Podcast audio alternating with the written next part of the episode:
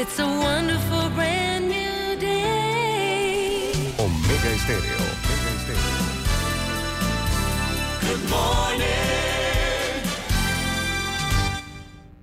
Las opiniones y comentarios vertidos en este programa son responsabilidad de cada uno de sus participantes y no de esta empresa radial.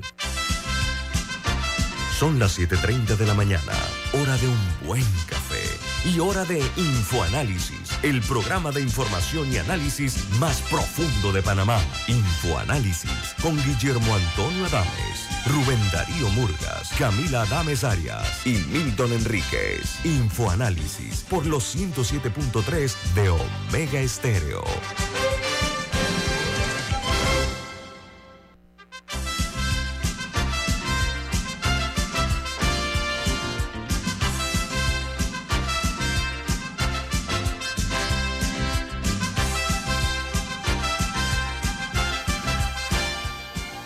Buen día, bienvenidos. Esto es Info Análisis, un programa para la gente inteligente. Hoy es lunes 13 de marzo del año 2023. Les recordamos que este programa se ve en vivo, en video, a través de Facebook Live. Pueden vernos en sus teléfonos móviles o celulares, en sus eh, computadoras, en sus tabletas también en el canal de televisión en sus televisores, en el canal 856, canal de Tigo, en la app de Omega Stereo disponible tanto en Play Store como en App Store, también en la app TuneIn Radio, TuneIn Radio, lo puede escuchar en sus teléfonos móviles, y eh, todos los programas de Infoanálisis quedan colgados en la página en la página de YouTube, así que eh, no hay manera de perderse ni los pasados programas ni el presente. Rubén, ¿qué presenta Infoanálisis? Bueno, Café La Pazza, un café italiano espectacular que puedes pedir en restaurantes, cafeterías, sitios de deporte o de entretenimiento, te da la bienvenida a Info Análisis. Pide tú La Pazza. Bueno amigos, damos inicio con las noticias que hoy hacen primera plana en los diarios más importantes del mundo. El New York Times titula mientras los reguladores se apresuran a frenar las consecuencias del banco de Silicon Valley, que es el segundo banco que cierra. Eh, se trata de Signature Bank, que cerró sus puertas después de que los que reguladores dijeron que mantenerlo abierto podría amenazar a todo el sistema financiero. Mientras el diario The Washington Post titula Estados Unidos dice que todos los depósitos en el fallido banco Silicon Bank estarán disponibles para los usuarios. Dice que los reguladores también cerraron el Signature Bank of New York ayer domingo y añadieron que están extendiendo la protección a esos depositantes y a las empresas afectadas. Mientras The Wall Street Journal titula Los depositantes de el Silicon Valley Bank obtendrán su dinero como parte del plan de la Reserva Federal. Los depositantes tendrán acceso a todos sus fondos el día de hoy.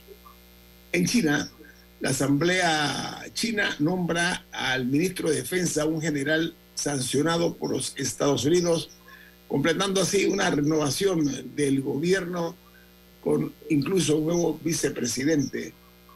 En México, eh, la principal noticia es que el economista jefe del banco BBVA dice, las remesas en México van a romper récords y a superar los 60 mil millones de dólares. Este alto ejecutivo cree que Andrés Manuel López Obrador ha estabilizado la macroeconomía de México. Entonces, eh, el tema este ha generado pues eh, debate, ¿no? En Suiza, la invasión rusa a Ucrania pone a prueba siglos de neutralidad de Suiza. El Estado alpino eh, fabrica municiones muy necesarias que los aliados occidentales quieren eh, enviar a Ucrania, pero la ley suiza no lo permite, así que eso tiene que ir a la opinión pública. En Ecuador, la violencia amenaza los hospitales en todo el país.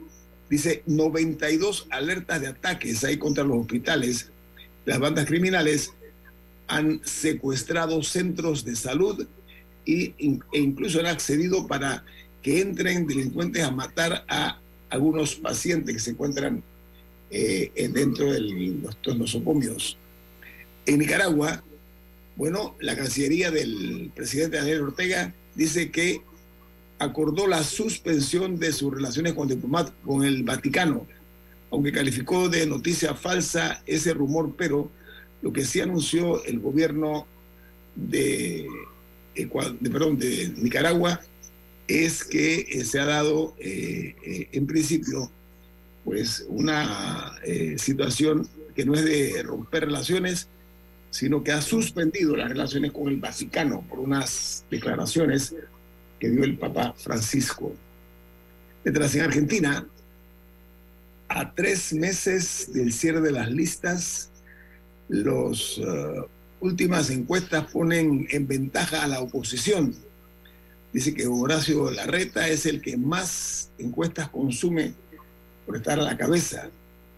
En El Salvador, eh, dice que el buen precio internacional del café salvadoreño eh, ha mejorado la la exposición eh, del producto en cuanto a lo que es la venta en el extranjero en el año 2023.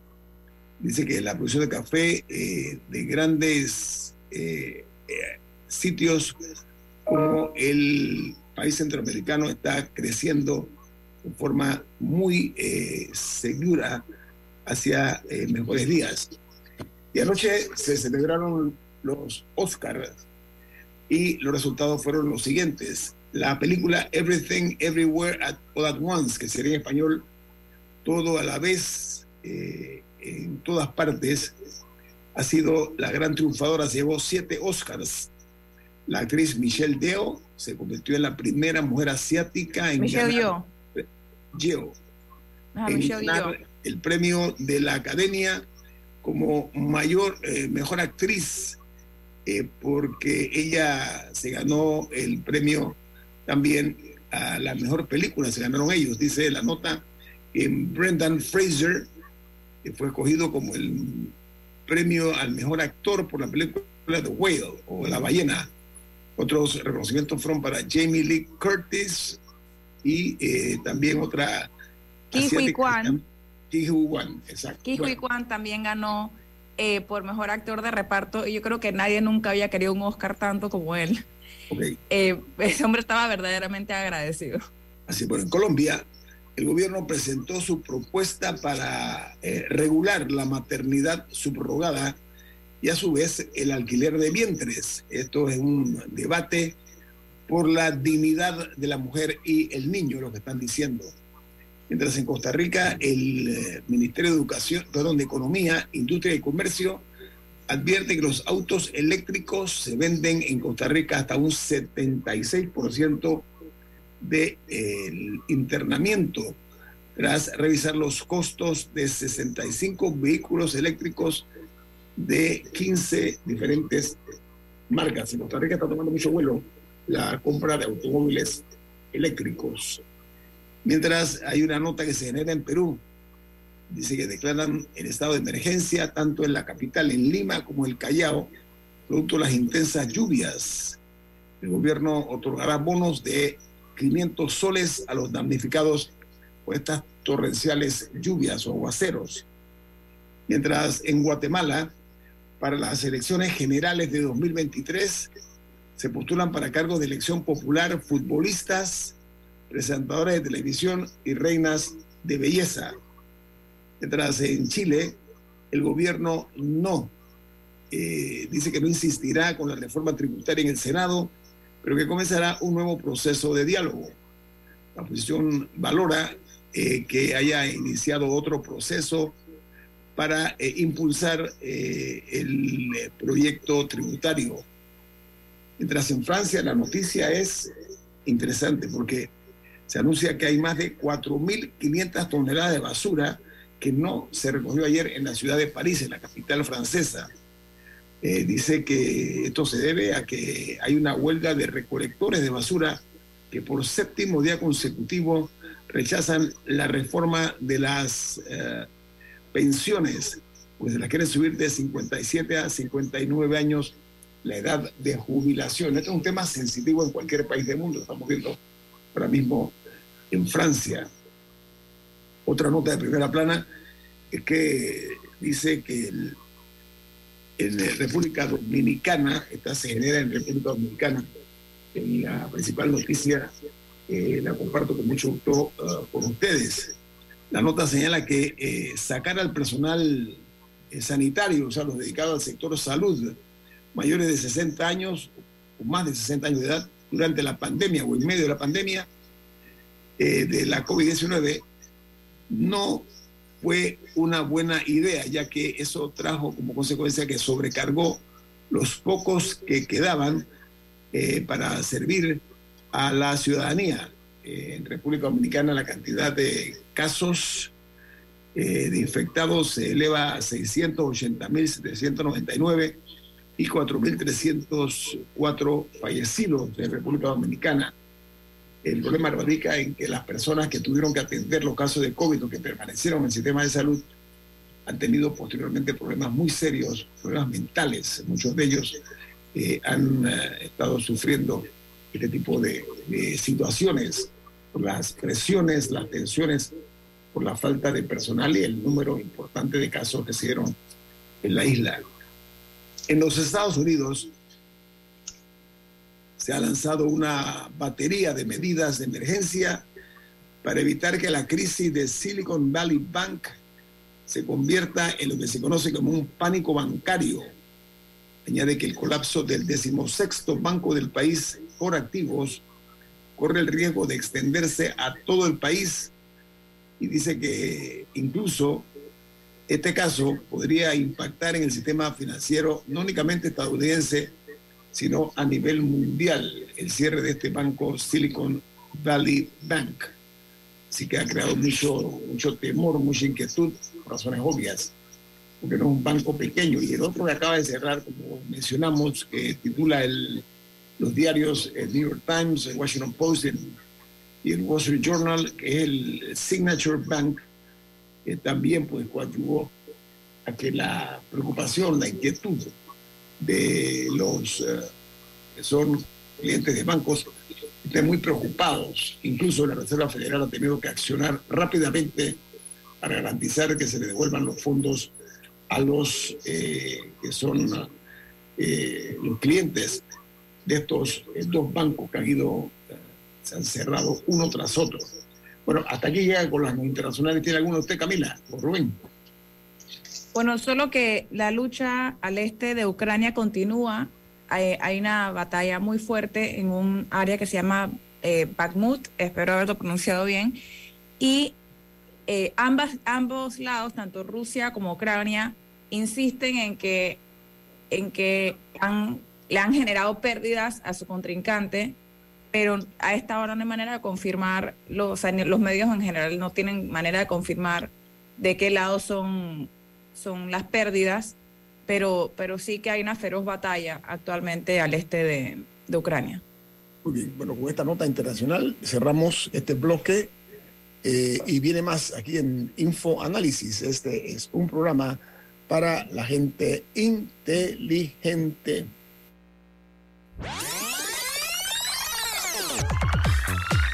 Omega Stereo tiene una nueva app. Descárgala en Play Store y App Store totalmente gratis. Escucha Omega Stereo las 24 horas donde estés con nuestra nueva app.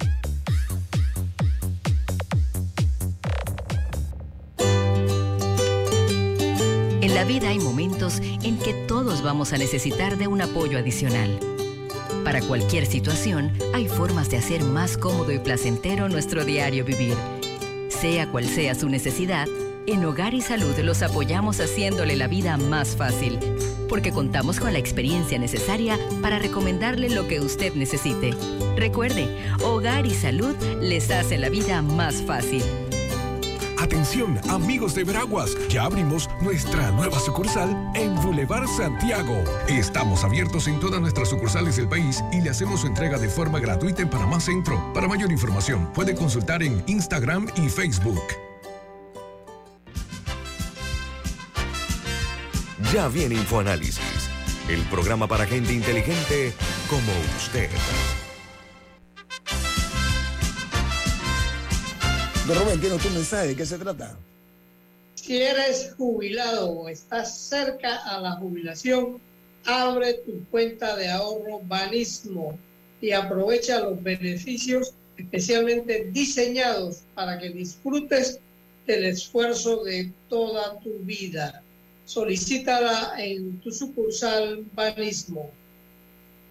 Amigos, eh, esta mañana eh, nos acompaña el abogado especialista en temas marítimos y de energía, Juan Felipe Pití. Buen día, ¿cómo está, abogado?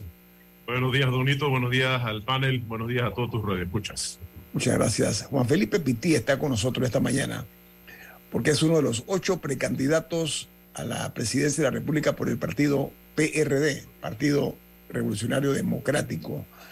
Juan Felipe es un político joven eh, que me gustaría comenzar. Eh, ¿Qué lo llevó, qué lo motivó a usted a, aspirar a este, esta distinción de ser el abanderado del PRD en las próximas elecciones, don Juan Felipe? Gracias por la pregunta, sobre todo gracias por la invitación a este programa que están escuchado, han gustado, donde se analizan día a día los temas más profundos de la nación, los temas más importantes para la República de Panamá. Mira, esto no es complicado, esto es sencillo. Yo creo que las pequeñas y las grandes transformaciones, y tú lo sabes muy bien, que has levantado esta empresa y te has hecho un pilar en la comunidad, no llegan solas. Hay que quererlas, hay que soñarlas, por supuesto, hay que atreverse y hay que lucharlas. ¿Y atreverse a qué? Nosotros tenemos todos la obligación como ciudadanos, en esa esperanza de crear ese Panamá que queremos para nuestros hijos, nos tenemos que atrever a participar. Tenemos que atrevernos a dejar de ser espectadores y atrevernos a tratar con todo nuestro esfuerzo, con todo nuestro ahínco, hacer una diferencia, cueste lo que cueste. Y por eso yo estoy participando hoy en la campaña presidencial del PRD.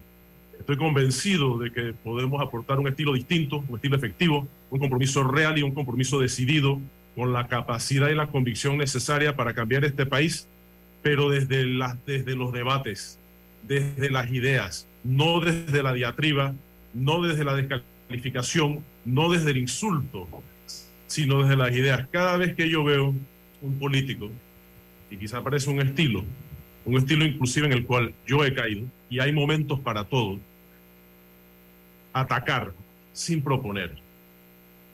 Veo cómo se gasta el tiempo aire, tan valioso, el tiempo de radio tan valioso, pero sobre, todo el tiempo de los ciudadanos tan valioso, que lo único que esperan y aspiran es que les comuniquen el cómo, el qué y el cuándo se van a resolver los problemas que le preocupan, los problemas que le aquejan personalmente, los problemas económicos, los problemas de seguridad, los problemas de infraestructura, todas esas cosas que Panamá requiere siendo el mejor país de América Latina, pero por cancha, con un hub logístico y un hub marítimo que es mi área de experticia, una de mis áreas de experticia tan impresionante, que solamente desarrollando ese hub a su cabalidad, nosotros tendríamos un país del primer mundo y Panamá está al, estaría en el albor de convertirse en la capital marítima del mundo. Y esa es la razón, y no es más complicado que eso.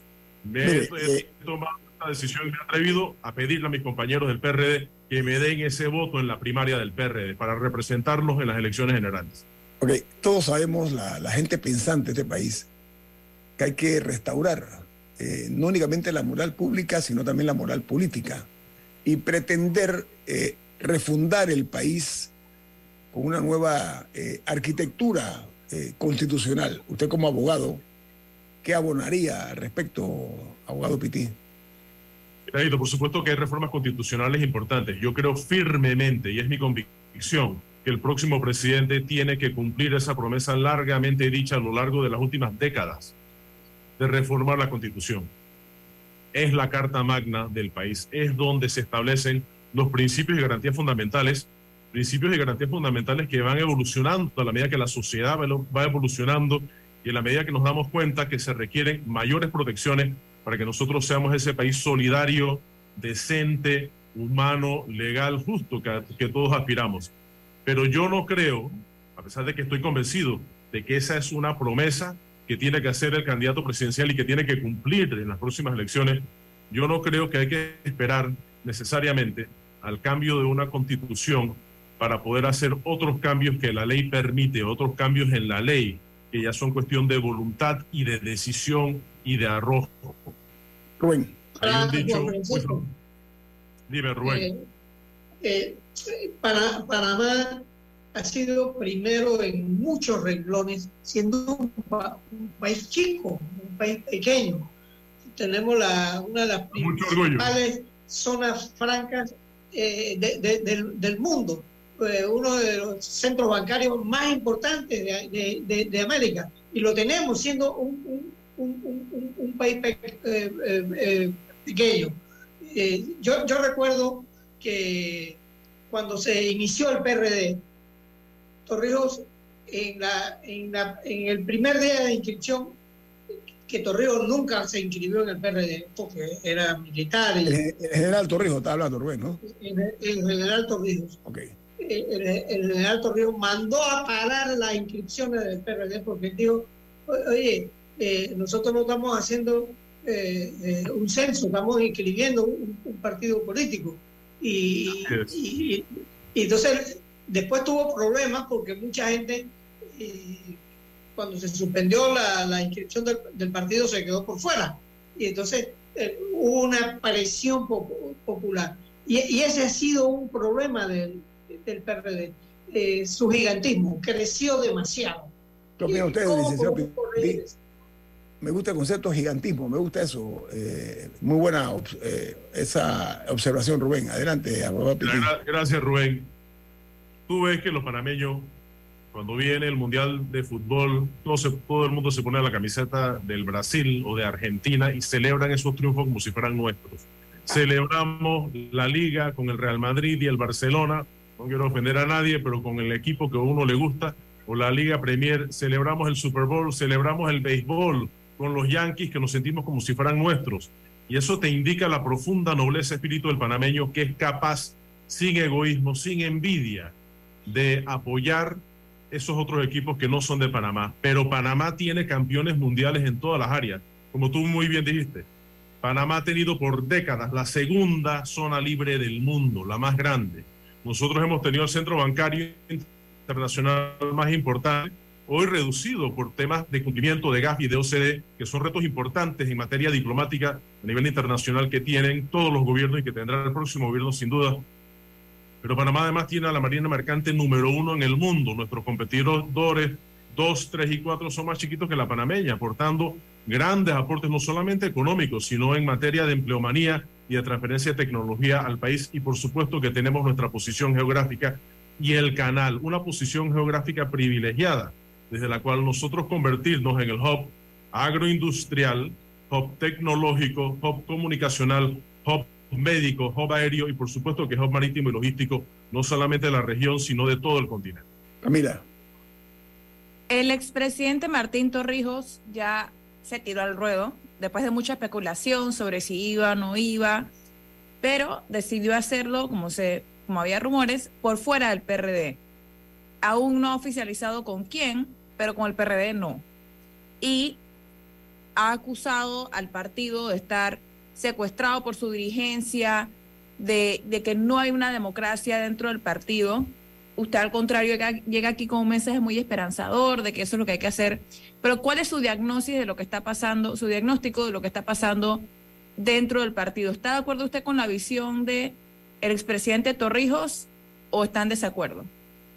Yo estoy en desacuerdo, le respeto su opinión, pero me encantaría, de verdad que me encantaría un debate con él sobre estas ideas. Decía Rubén, el gigantismo del PRD, nosotros somos 730 mil miembros somos casi el 25% del padrón electoral. Eso quiere decir que 2.5 de cada 10 panameños es PRD.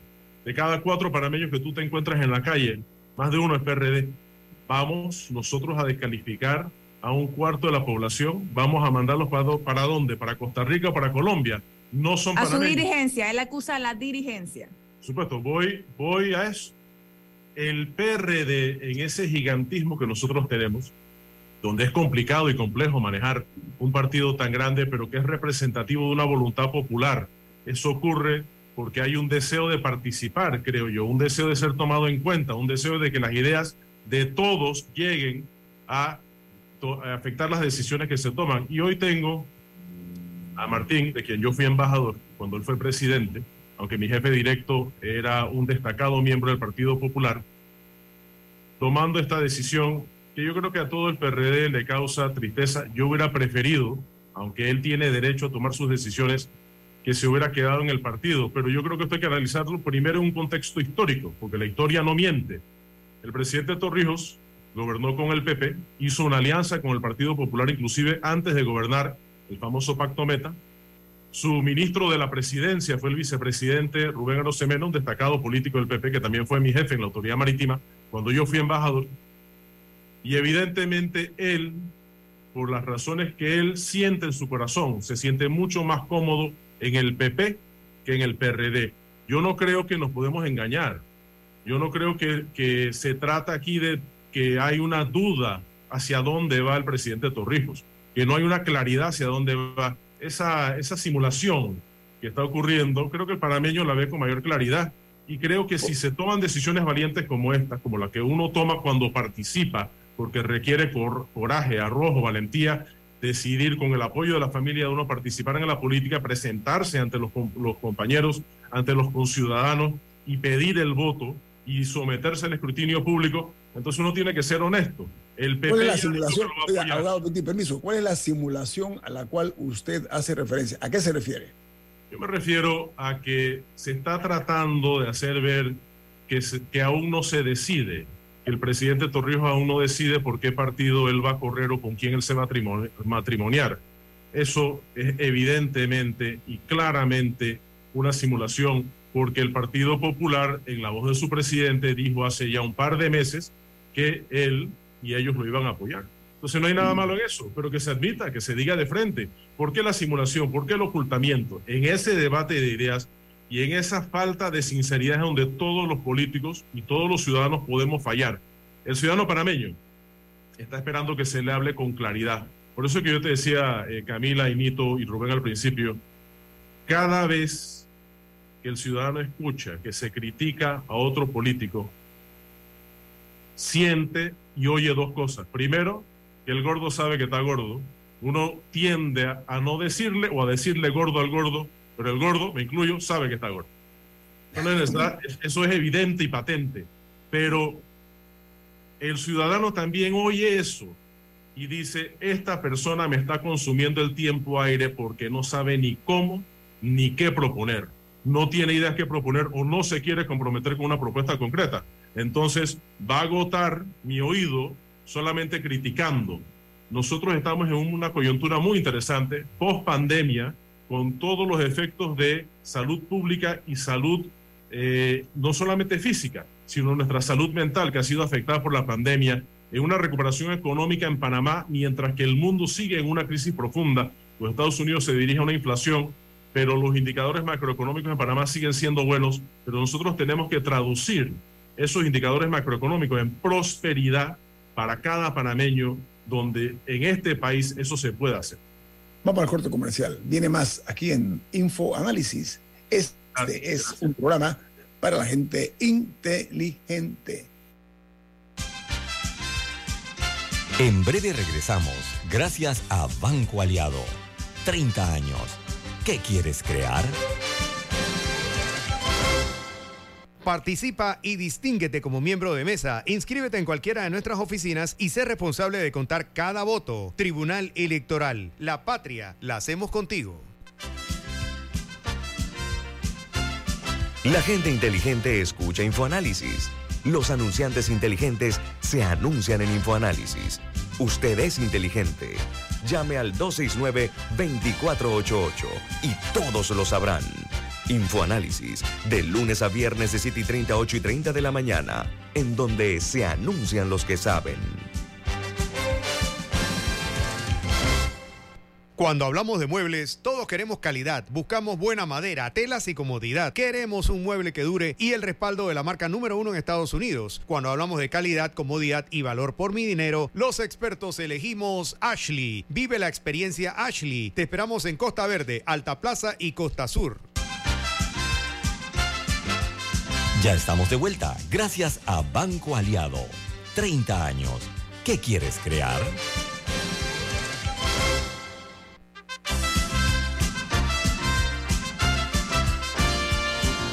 Rubén, hay algo importante, una noticia, ¿de qué se trata? Banco Aliado, cumpliendo 30 años en el mercado, te invita a generar hasta 3% con su cuenta más plus. Banco Aliado, 30 años. ¿Qué quieres crear? A ver, eh, tenemos hoy como invitado al abogado Juan Felipe Pití. Yo le decía el día que platicamos que su, uh, su aparición en eh, esta contienda como precandidato, él como un hombre joven, eh, refresca el ambiente político, ¿no? cosa que reitero ahora en público, y qué bueno que eh, estén entrando a participar personas así, pues que, que no, que no han tenido eh, hasta ahora la oportunidad de aspirar a cargos a ese nivel de precandidato presidencial. Camila. Siguiendo un poco la línea sobre el estatus del partido, hay acusaciones, ya hablamos de las que vienen por parte del expresidente Torrijos, pero también el presidente de la Asamblea y aspirante presidencial, al igual que usted, eh, Cristiano Adames, ha denunciado que las personas que lo apoyan casi que tienen que ir en capucha a eventos porque hay represalias contra los PRDs que no apoyan al candidato del gobierno, que es José Gabriel Carrizo, el actual vicepresidente. Uno, ¿ha sentido usted o quienes lo apoyan algún tipo de presión por parte de la, de la dirigencia del partido o aquellos apegados al gobierno? ¿Y qué opina de las acusaciones de Cristiano Adames? Bueno, Camila, eso es parte de, la política que hay que cambiar. Para eso estamos participando en esta contienda. Eh, ya hablamos de un expresidente que se fue del PRD a un lugar donde se siente más cómodo. La camiseta del PRD es una camiseta grande, esos 730 mil copartidarios que hay que convencer, eso no es fácil. La logística, ni siquiera la logística humana de poder llevar tu mensaje a tal cantidad de gente, aunque lo hacemos hoy cada día más por redes y con la tecnología, que nos ayuda enormemente mientras tratamos con eso también de modernizar el país. Y si la camiseta del PRD le quedó grande al presidente Torrijos, quizás se sienta más cómodo en la camiseta un poco más pequeña del Partido Popular, pero no pierdo de vista que, con la lástima que te decía que tenía, eso golpea nuestra oferta popular porque evidentemente el PP tiene la intención de fortalecerse y de crecer a costa de votos PRD.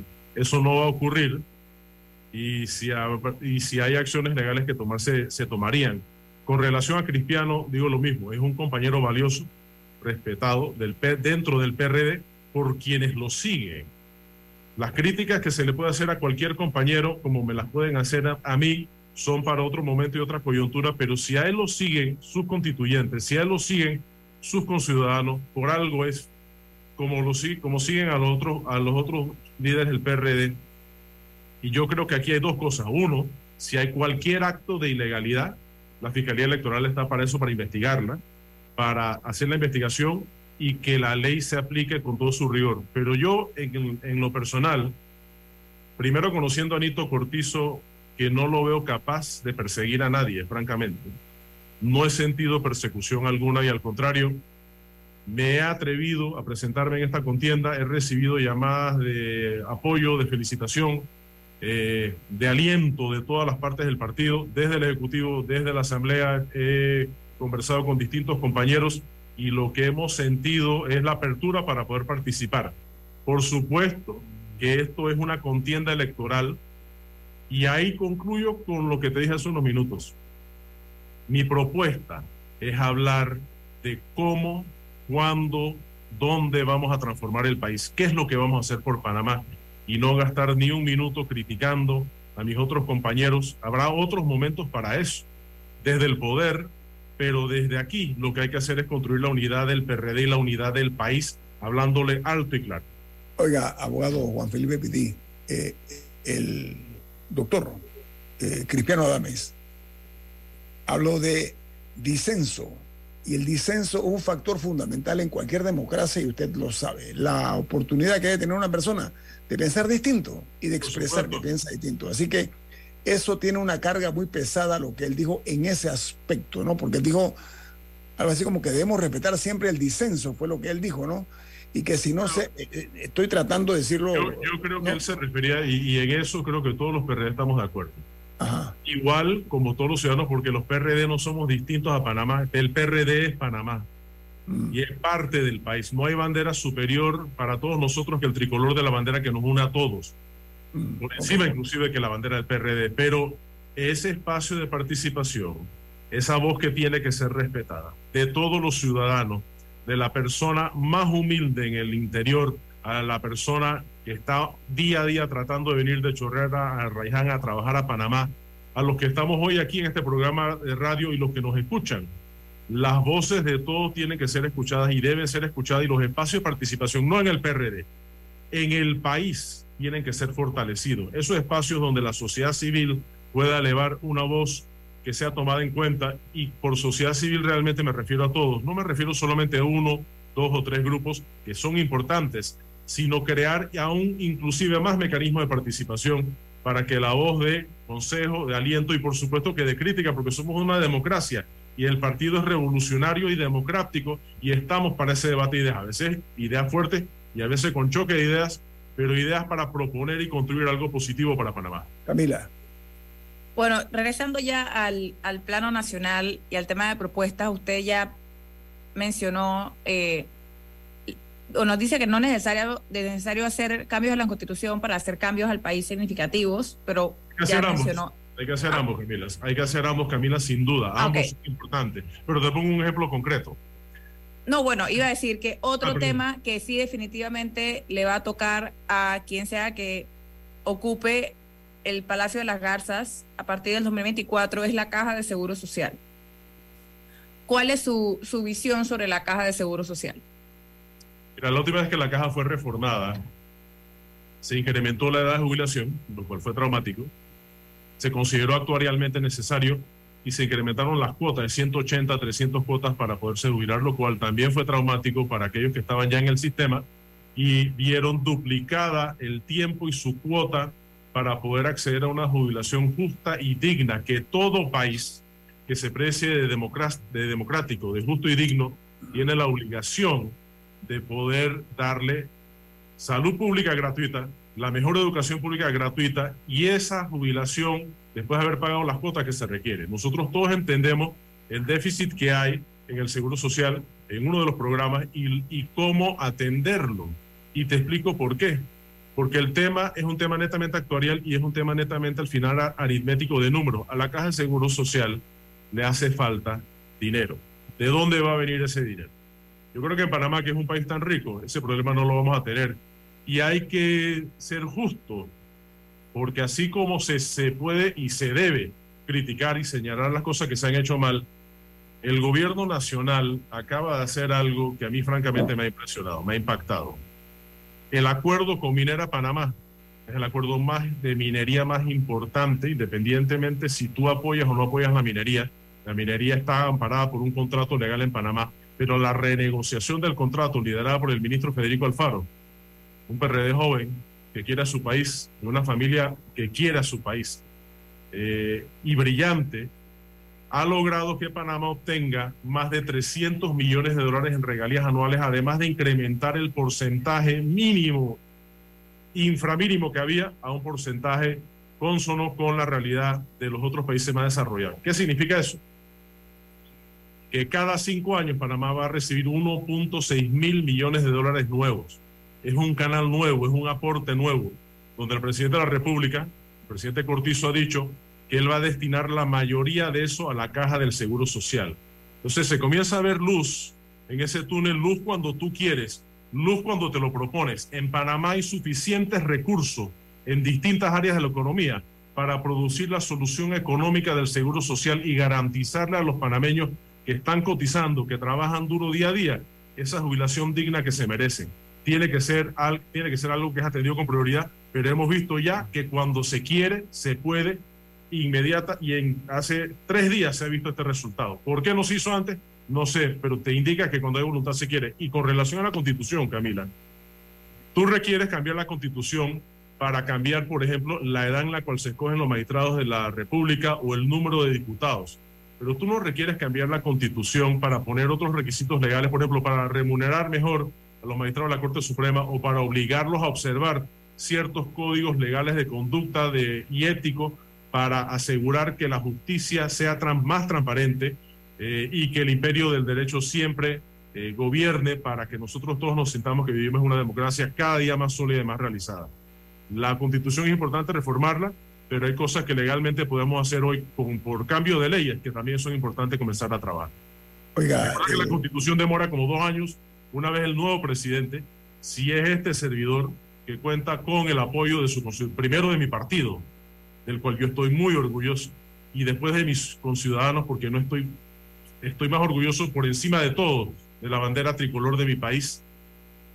Oiga, Eso demora de uno a dos años tener una nueva constitución, siguiendo Oiga, el ejemplo eh, de otros países. Hay un principio que dice que más importante que el pan es la vida. Usted lo ha escuchado, ¿no?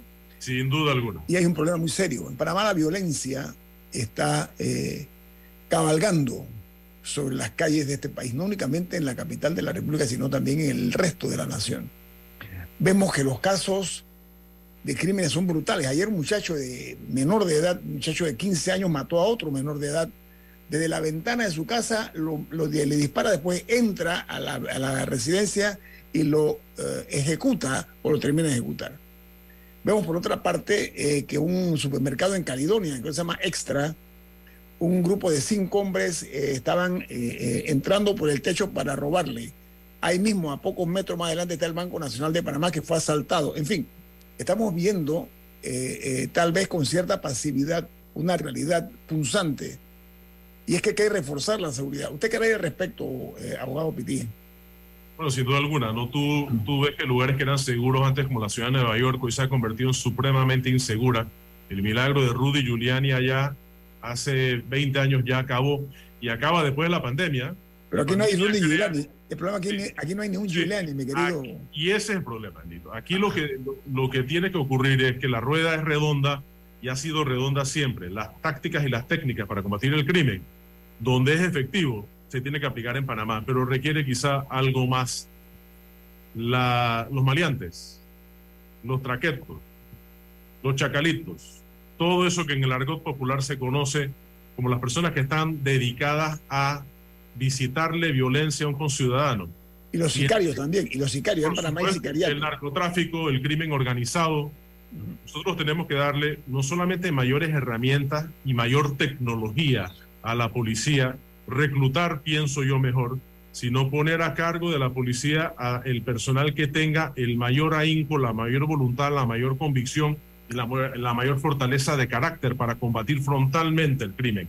Que se preparación a también. eso, y preparación, abogado. Y preparación también. ¿eh? pero por eso te digo, la tecnología, la formación, la educación es importante. Para nosotros en el PRD, esos son temas que nosotros sabemos que des- destacan. Este servidor que está sentado aquí hablándote hoy, estoy solamente por la educación que me, logró da- que me lograron dar mis padres, Dios primero ante todo y mi país. Las condiciones en un país que cambió después de Omar Torrijos para permitirme a alguien de ascendencia chiricana, de ascendencia del interior, estar sentado aquí hoy optando por la presidencia de la República. Y eso solamente fue posible por medio de la educación y de la formación. Eso es indispensable, pero también es indispensable la voluntad de carácter sin caer, eso sí. Porque yo veo al presidente Bukele en El Salvador, veo todos los víteros y todos los aplausos, y créeme que yo tengo la misma convicción de que la lucha en contra del crimen tiene que ser sin cuartel, pero nunca ir respetando la constitución y las garantías fundamentales. Estoy totalmente de acuerdo en llevarle el combate frontalmente, directamente al crimen organizado, a las narcomafias, a los sicarios, a cualquiera que visitaría violencia, a su pareja o a un niño. Cosas absolutamente inaceptables en nuestra sociedad, pero para eso, Nito, hay que tener el arrojo, la valentía, la convicción, y yo la tengo. Eso no se puede permitir. Y si me favorecen con el voto de mis compañeros, yo no lo voy a permitir. Oiga, eh, abogado Juan Felipe Petit, gracias por acompañarnos esta mañana, por sus opiniones francas, sobre todo, ha hablado muy directo y eso es lo que yo creo que hace falta a veces, a veces en la política panameña, ¿no? Eh, así que lo... No, te, lo- agradezco. Yo solamente quería concluir con un mensaje muy corto a mis por copartidarios. favor, claro, mucho gusto. Ese, ese partido gigante que dice Rubén de 730 mil está compuesto como el resto de la sociedad, que también los tiene, de gente muy, muy buena, de las mejores enfermeras, de los mejores médicos, de los mejores ingenieros, de gente que se ha dedicado a formarse, a superarse, de gente que pone la comida en nuestra mesa, de los ganaderos, de los agricultores, de los sindicalistas, de las maestras que nos forman y que nos llevan esa educación que nosotros tanto necesitamos. Yo estoy convencido que el equipo del PRD es un gran equipo, que acá hay gente noble, hay gente decente, hay gente preparada y lista para seguir llevando a Panamá a ese nuevo nivel. Necesitamos el resto del país. El PRD no es que es mejor que Panamá, es PRD, el PRD contribuye a ser grande a Panamá y en Panamá hay otros talentos que nosotros siempre necesitamos, que es parte del estilo torrijista, pero nosotros creemos firmemente en ese PRD decente, que quiera a Panamá y el apelo al voto de todos ustedes. Y desde aquí, desde este programa, que es mi primera intervención, le pido el voto a todos mis compartidarios para la primaria del PRD, para representarlos con orgullo, con dedicación, con verticalidad y frontalmente en defensa de los intereses nacionales. Muchas gracias. Abogado Juan Felipe Petit, muchas gracias a usted por su participación en Infoanálisis. Se agradece mucho. ¿ah? Que tenga usted un buen día. Igualmente, gracias a todos. Camila, Rubén, Vamos al gracias. a corte comercial. Esto es Infoanálisis, un programa para la gente inteligente.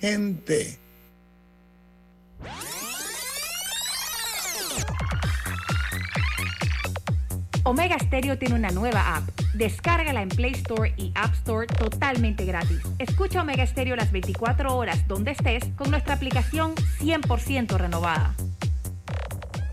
Si eres jubilado o estás cerca a la jubilación, abre tu cuenta de ahorro Banismo y aprovecha los beneficios especialmente diseñados para que disfrutes del esfuerzo de toda tu vida. Solicítala en tu sucursal Banismo. La gente inteligente escucha InfoAnálisis. Los anunciantes inteligentes se anuncian en InfoAnálisis. Usted es inteligente. Llame al 269-2488 y todos lo sabrán. Infoanálisis, de lunes a viernes de 7 y 30, 8 y 30 de la mañana, en donde se anuncian los que saben.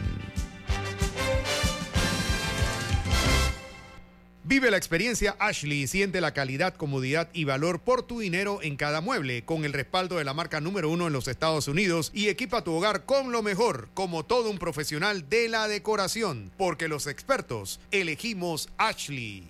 Si desea que sus colaboradores trabajen desde su casa, podemos ayudarle. En Solutexa somos expertos en aplicar la tecnología a las técnicas y trabajos de oficina. Contáctenos en solutexa.com.pa o al 209-4997. Solutexa.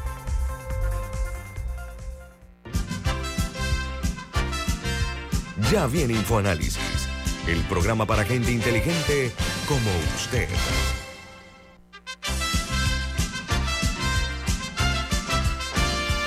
Rubén, tiene tu mensaje, ¿no? ¿De qué se trata, por favor? Bueno, el confort de un Ford se siente. Aprovecha las últimas unidades de la Ford Explorer y disfruta la carretera con la seguridad, desempeño, tecnología y respaldo que te da distribuidora David Ford. Visítalos en Transísmica, Chitré y David o llámalos al 299 9333 eh, 299 9333 Bueno, amigos, eh, estábamos platicando muy tangencialmente con el invitado de hoy, el abogado Juan Felipe Pitín, acerca del tema de la inseguridad en nuestro país. Ese tipo de situaciones, la inseguridad, conspira contra no únicamente eh, la tranquilidad de los panameños, la paz social tan anhelada, sino que también conspira contra la propia democracia. ¿Saben por qué? Porque el crimen organizado en muchos países ha penetrado a la clase política, lo que se llama la narcopolítica, por una parte, que se imponen a sangre, fuego, y cuando digo fuego es a fuego de armas de fuego, por supuesto. Pero los casos delincuenciales en Panamá se han ido masificando. Cada vez son más temerarios. Eso que ocurrió, repito, ha habido asaltos y hay, ha habido crímenes que se han sucedido incluso en centros comerciales. El caso que di ayer de un muchacho que llega, un muchacho de unos 15 años, asesina a otro menor de edad dentro de su casa. Imagínense ustedes, a través de la ventana le disparó, después entró a la casa y frente a la hermana lo terminó de rematar. Los cinco ampones estos que estaban robándose por, por- entrando por el techo del supermercado Extra en Caledonia, como dije, más adelante está el Banco Nacional, asaltaron el Banco Nacional también. Vemos Anteriormente. banco- anteriormente, claro. Lo que quiero yo mencionar es que se ha ido, es como una onda expansiva y lo que hay que establecer es una estrategia firme de mano dura. Suena muy tradicional, ¿no? Pero de endurecer las, las penas tal vez, pero sobre todo una estrategia de seguridad. Porque saben que no podemos permitir que esos señores, esos delincuentes construyan un monumento a la irrelevancia de las, eh, los organismos de seguridad. Diga Camila. Me parece importante destacar que hay cifras que respaldan esto. Si uno ve el informe de homicidios del Ministerio Público, actualmente solo me aparecen las cifras de enero, todavía no han publicado febrero, pero en enero de 2022 hubo 29 homicidios en el país. En enero de 2023 hubo 49. ¿Se duplicó? Sí, estamos hablando, bueno, no, no, no, no casi. se duplicó, pero fueron 20 más Sí. fue un aumento significativo en los homicidios y en febrero desconozco las cifras, pero si uno lo ve, yo recuerdo haber visto un titular de la estrella de que había creo que era un 30% más homicidios entre el 2022 y el 2023, lo cual es sumamente alarmante. Adicional a los homicidios, también el crimen al que más se ven expuestos los, los ciudadanos eh, los robos y hurtos, pero tenemos, yo insisto en que hay un, hay un problema social que hay que ver si está siendo atendido de la mejor manera, porque el, crimen más reportado de hecho son, es la violencia doméstica. Y yo, no, yo estoy segura que no es que hay algo en el ADN de los panameños que, que hace a las personas inherentemente más violentas eh, contra sus familiares. Es un, es un tema social eh, que, está, que está generando esta violencia en los hogares y no seré socióloga ni psicóloga, pero tener esos niveles de violencia en, las casas eh, de los panameños, creo que no necesariamente contribuye, pero alguna correlación tiene que haber con la violencia que se vive en las calles posteriormente, porque al final del día yo soy de la opinión que las personas no nacen violentas. Entonces, algo, algo, estamos, algo tenemos que hacer. Yo sé que lo más popular es hablar de castigo y hablar de, de represión y enciérrenlos por siempre, pero hay que atender lo que sea que está pasando en los hogares también. y las hay- causas sociales que, que empujan a estas personas, que al final es una decisión que toman, sí, pero que de alguna manera eh, están siendo empujados hacia una vida de violencia. Mira, no pocos expertos en la materia han puntualizado que en Panamá hay una falta o, una ausencia de política criminológica, ¿sí? Para poder combatir este flagelo. Está en dos vertientes. Una, lo que se conoce como la microdelincuencia, ¿sí? Que es lo que vemos por ahí, los asaltos, los hurtos, etcétera, y el narcotráfico. Ahora, ya hablamos de candidatos presidenciales, sería muy bueno comprometer públicamente a los candidatos o precandidatos a la presidencia a que se comprometen a hacer una política de Estado que nos proteja de estos flagelos a los cuales he hecho eh, referencia. Este tipo de situaciones donde la gente se queja, que hace mucho más eh, falta, yo veo mucha unidad de la policía, mucho, mucho policía en la calle. Eh, hay algo que yo no entiendo, vía ejemplo, yo me gustaría que algún día que tenga aquí al jefe de la policía, le voy a preguntar, esa práctica de que anda un radiopatrulla por ahí con las, con las luces cegando a los conductores, es como una advertencia a los delincuentes de que, que hay un patrulla por ahí. Yo creo que, no sé, eh, hasta dónde sería prudente, sería para prevenir tal vez. Pero vuelvo al, al meollo del asunto, al- al- al- a la parte medular. hay que comenzar a tomar, eh, como dije, en consideración, replantearse una política eh, para combatir eh, de manera más eficiente una política criminológica para combatir este flagelo, porque los crímenes se están utilizando a muchos menores de edad para ejecutarlos. Esa, esa es la estrategia que están utilizando muchas, muchos delincuentes. Y Panamá ha sido noticia últimamente porque pandilleros panameños han sido detenidos en el extranjero. Uno de ellos se le dio libertad, sospechosamente, nunca se ha explicado qué pasó ahí. Entonces ya cuando ya rebasa la frontera de un país este tipo de situaciones, pues algo, si algo está pasando en el huerto, si hay tantas frutas podridas, ¿no? Entonces sería prudente y conveniente pensar un momento en hechos reales que estamos viviendo todos los panameños en ese sentido, ¿no? Se habla de que cómo es posible que en las cárceles puedan entrar fusiles de guerra. Imagínense ustedes, dentro de una cárcel, ahora recientemente una mayor de la policía eh, fue eh, detenida. Creo que fue un mayor, o, a no ser que estemos hablando de personas distintas. No, no, una, una, una oficial, por meter unos celulares al, a, la, a la cárcel, al penal. Es sabido que utilizan esos celulares para dar órdenes de que aniquilen a alguien, ¿no? Eso se sabe y que de la cárcel están eh, estableciendo estrategias para eh, lograr sus actividades criminales. Diga, Camila. No, y también agarraron a dos personas intentando introducir 9.500 dólares en efectivo eh, a un penal. Pero sí, el problema claramente tiene muchas cabezas. Eh, empieza, empieza por lo social y termina en nuestros centros, centros penitenciarios y en todos los niveles de la cadena parecen haber problemas. Desde los hogares donde empiezan y, la- y las comunidades, porque no es solamente el hogar, es las comunidades. O sea, hay, hay que involucrar a toda la comunidad en tratar de ver qué es lo que está pasando. Eh, de dónde, por, por qué, por qué esos menores han caído en manos de los pandilleros, etcétera, qué oportunidades se les está dando, qué alternativas eh, para, para que puedan llevar una vida un poco más sana. Educación.